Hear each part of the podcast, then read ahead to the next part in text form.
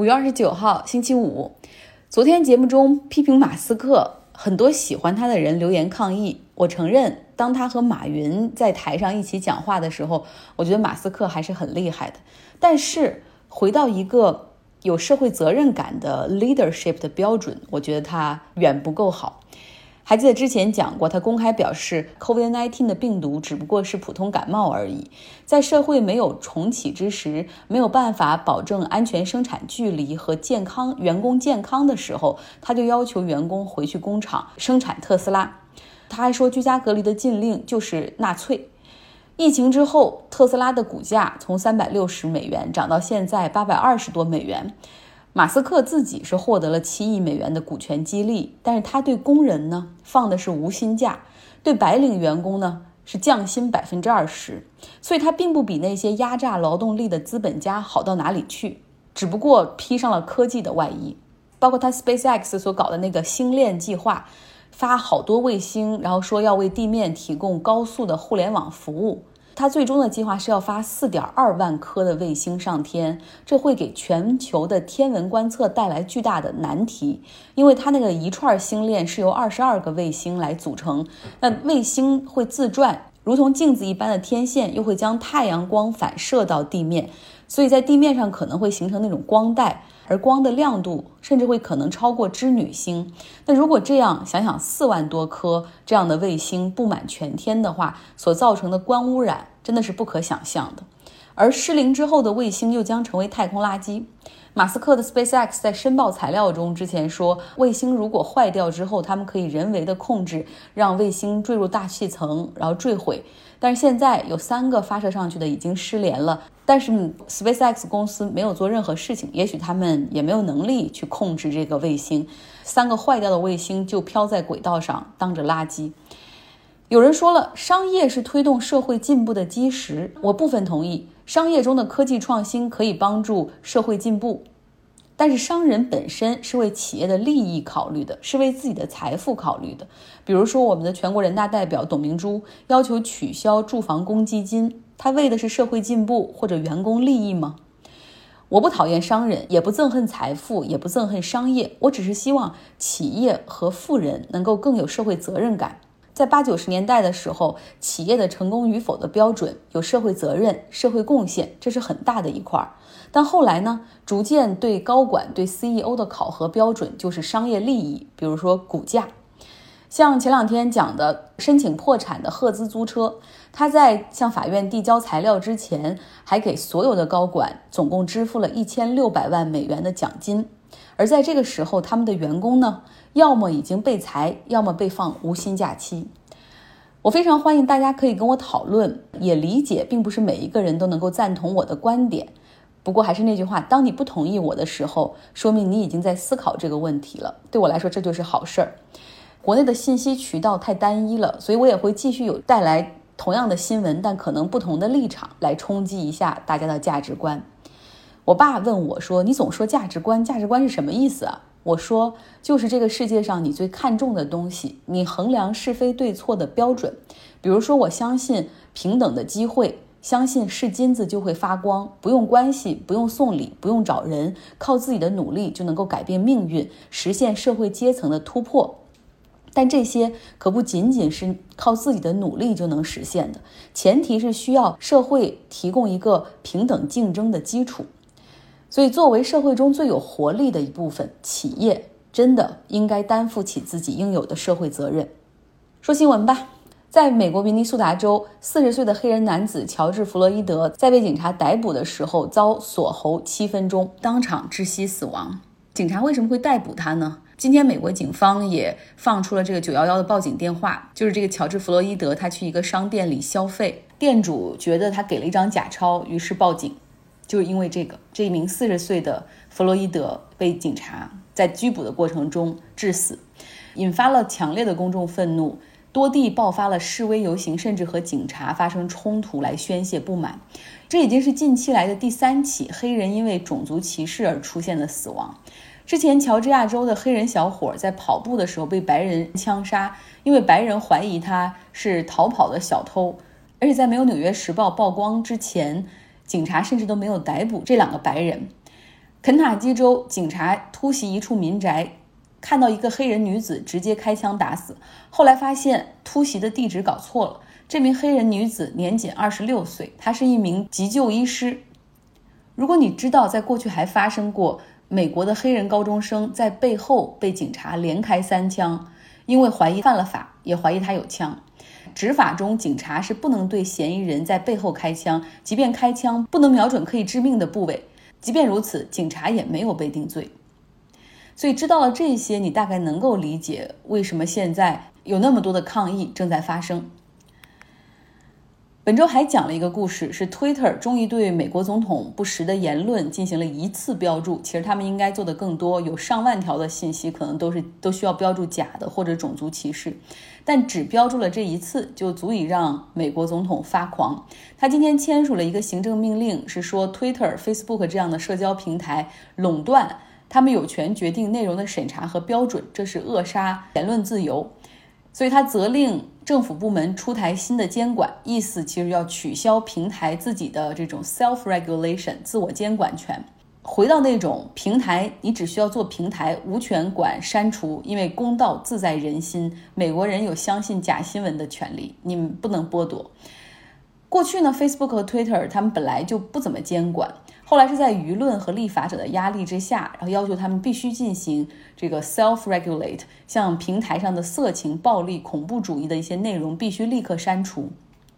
假消息、假新闻必须进行标注。好不容易在监管的，在这种舆论的逼迫之下，企业开始行使社会责任了。但是现在总统又让他们，又要总统又要让他们开倒车。美国总统很可能还会再签署另外一个行政命令，直接针对我们国家的留学生，会取消和军方院校有关的研究生签证。这些学校包括好多，像哈尔滨工业大学、哈尔滨工程大学、北京理工、北航等等，可能有三千多名在美留学的学生和访问学者的签证就会被立刻作废，然后他们会可能会被驱逐出境哈。所以这个事儿也让我们很焦急。那这个建议就是。我们本周讲的另外一个人物，他所提出的就是他那条比较忠实的 tell，蓬佩奥提出来的。好了，不说美国了，我们来到南半球新西兰，当地控制疫情非常的得力，现在已经连续一周哈没有新增，社会重启也井然有序。来听一听我的好朋友 Joni 的介绍，他也是我经常转发的那个美食作家子曰美食的那个 Joni。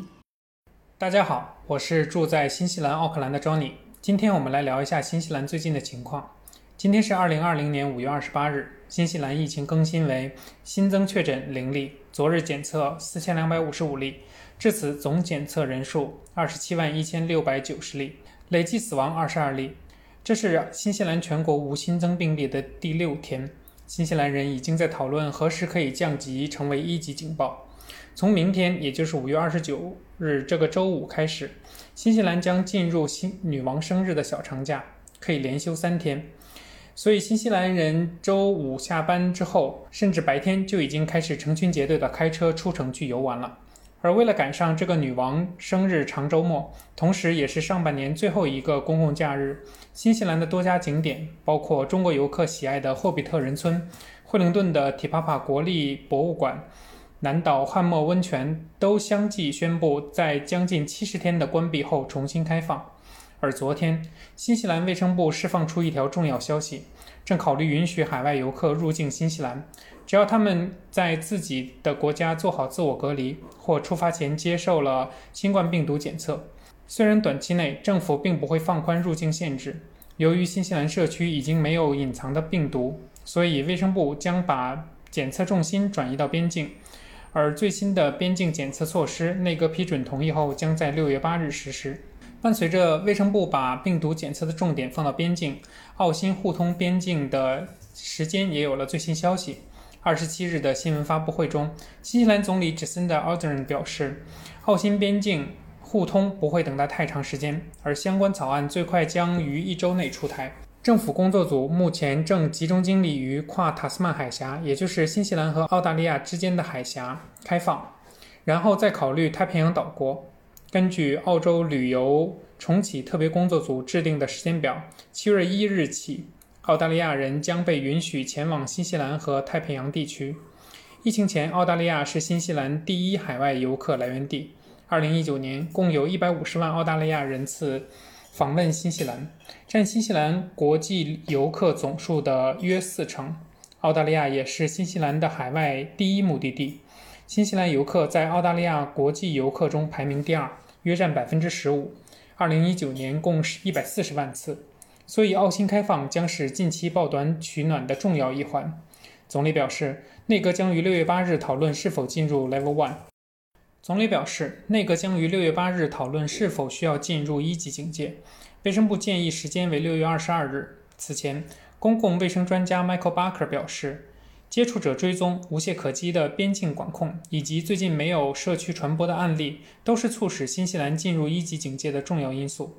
说完了现状，我们说一下疫情期间的总体情况。CNN 在复盘新西兰疫情发展时表示。在新西兰只确诊了六例新冠病例的三月十四日，总理即宣布了当时在全世界范围内最严厉的措施之一，要求所有入境者需自我隔离两周。三月二十日起，非新西兰公民或永久居民将不得入境。三月二十三日，新西兰的确诊病例达到一百零二例，总理宣布国家进入第三级警戒，且四十八小时后国家进入第四级警戒。三级警戒期间，防疫措施升级，非必要的商业设施关闭，集会活动取消，学校停课。三月二十五日，新西兰升至第四级警戒，全国进入封锁状态，所有非必要的商业活动必须停止，只有基础服务、必要行业的人们才能工作，其他人出门只能是在家附近锻炼、去超市或看医生。除在住所附近进行必要的锻炼，并保持两米的社交距离外，居民不得外出。四月九日，当新西兰的累计病例曲线增长开始趋缓，而全世界疫情升级之时，总理进一步宣布，入境的新西兰公民和永久居民需要在政府批准的设施中，而非家中隔离两周。四月二十七日，降为三级警报，谨慎观察疫情恢复。为了防止疫情重复爆发。缓慢放宽出行政策。此期间，新西兰展现了较强的新冠病毒检测能力。据新西兰卫生部的数据，截至五月一日，五百万新西兰人口中已有十四万人次接受新冠病毒检测。五月十四日降为二级警报，继续保守观察疫情。餐厅和商店等场所将逐步恢复营业。不得不说。新西兰能取得这样的抗疫成果，是因为新西兰太特别了。作为远离大陆的岛国，四面环海，特别的地理条件让新西兰很容易进行全面的边境管控。而且在人口比较少，加上民众的高度配合，百分之八十八的新西兰人对封城表示支持，绝大部分人都乖乖地待在家。不过，新西兰卫生部总干事表示，传播链可能会持续数周。有的国家在封锁解除后的一个月仍出现病例，所以新西兰要有二十八天的零新增记录，才有可能从二级警戒降为一级警戒。经济方面，经济合作组织 （OECD） 四月十四日发布的报告表示，封锁措施对新西兰经济的负面影响将会远远超过大部分国家，其国内生产总值将下降近百分之三十。五月十四日，新西兰政府公布了创历史纪录的五百亿纽元经济刺激方案，包括基建、医疗、住房及一系列的收入补贴措施等。五月二十五日，政府进一步宣布，因疫情丢了工作的全职劳动者将能申领每周四百九十纽币的免税补助，可领取十二周。新西兰财长与社会发展部长称，这个补助计划可能会耗费五点七亿纽币。接下来说一下我自己的亲身观察和体会。疫情在新西兰爆发之前，中国人相比较本地人来说是有更强的居安思危思维模式和对于外部信息的接受度的。毕竟在三月份之前的两个月里，中国人已经接受了祖国传来的各种各样的信息，所有人在心理层面都已经做好了准备，接下来情况会蔓延到新西兰。那么，面对新西兰政府在最初期的观望以及确定情况的举动的时候，网上会出现很多声音，表示出对于政府的不满。而事实上，通过结果我们可以看到，新西兰政府行动算是相当迅速而准确，而且整体效果算是不错的。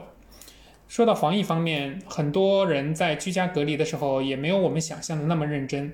比如在我们家门口散步的老老少少，违反四级警报期规定三四个人一起散步的都有。大家散步的时候当然也没有戴口罩，也都在说说笑笑。新闻上也会出现一个街区的几家邻居坐在各自的家门口，相隔两米远一起喝啤酒的消息。去超市的话，一直从疫情最初期到现在。本地各族人民戴口罩的比例当然是逐渐上升的，不过据我的观察，可能是从最初期的只有百分之五或者更少，到后期可能有百分之五十左右。不戴口罩的原因当然多种多样，有些人是思想上并不认为需要，有些人是由于客观原因买不起或买不到口罩。中国人中很大一部分是处于网上所说的海外华侨打全场的这么一个情况。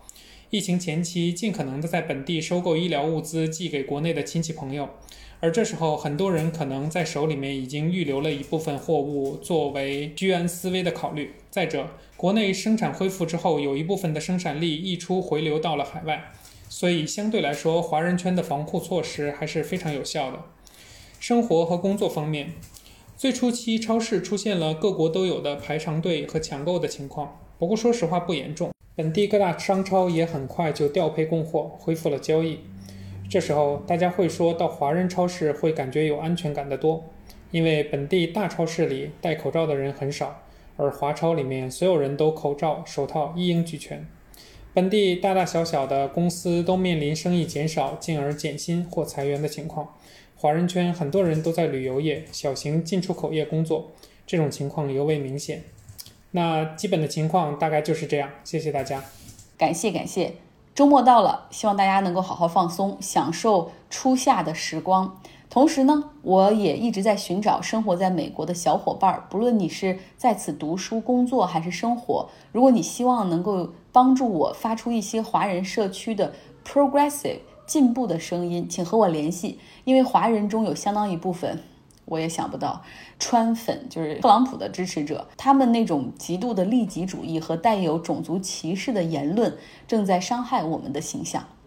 好了，祝大家周末快乐，拜拜。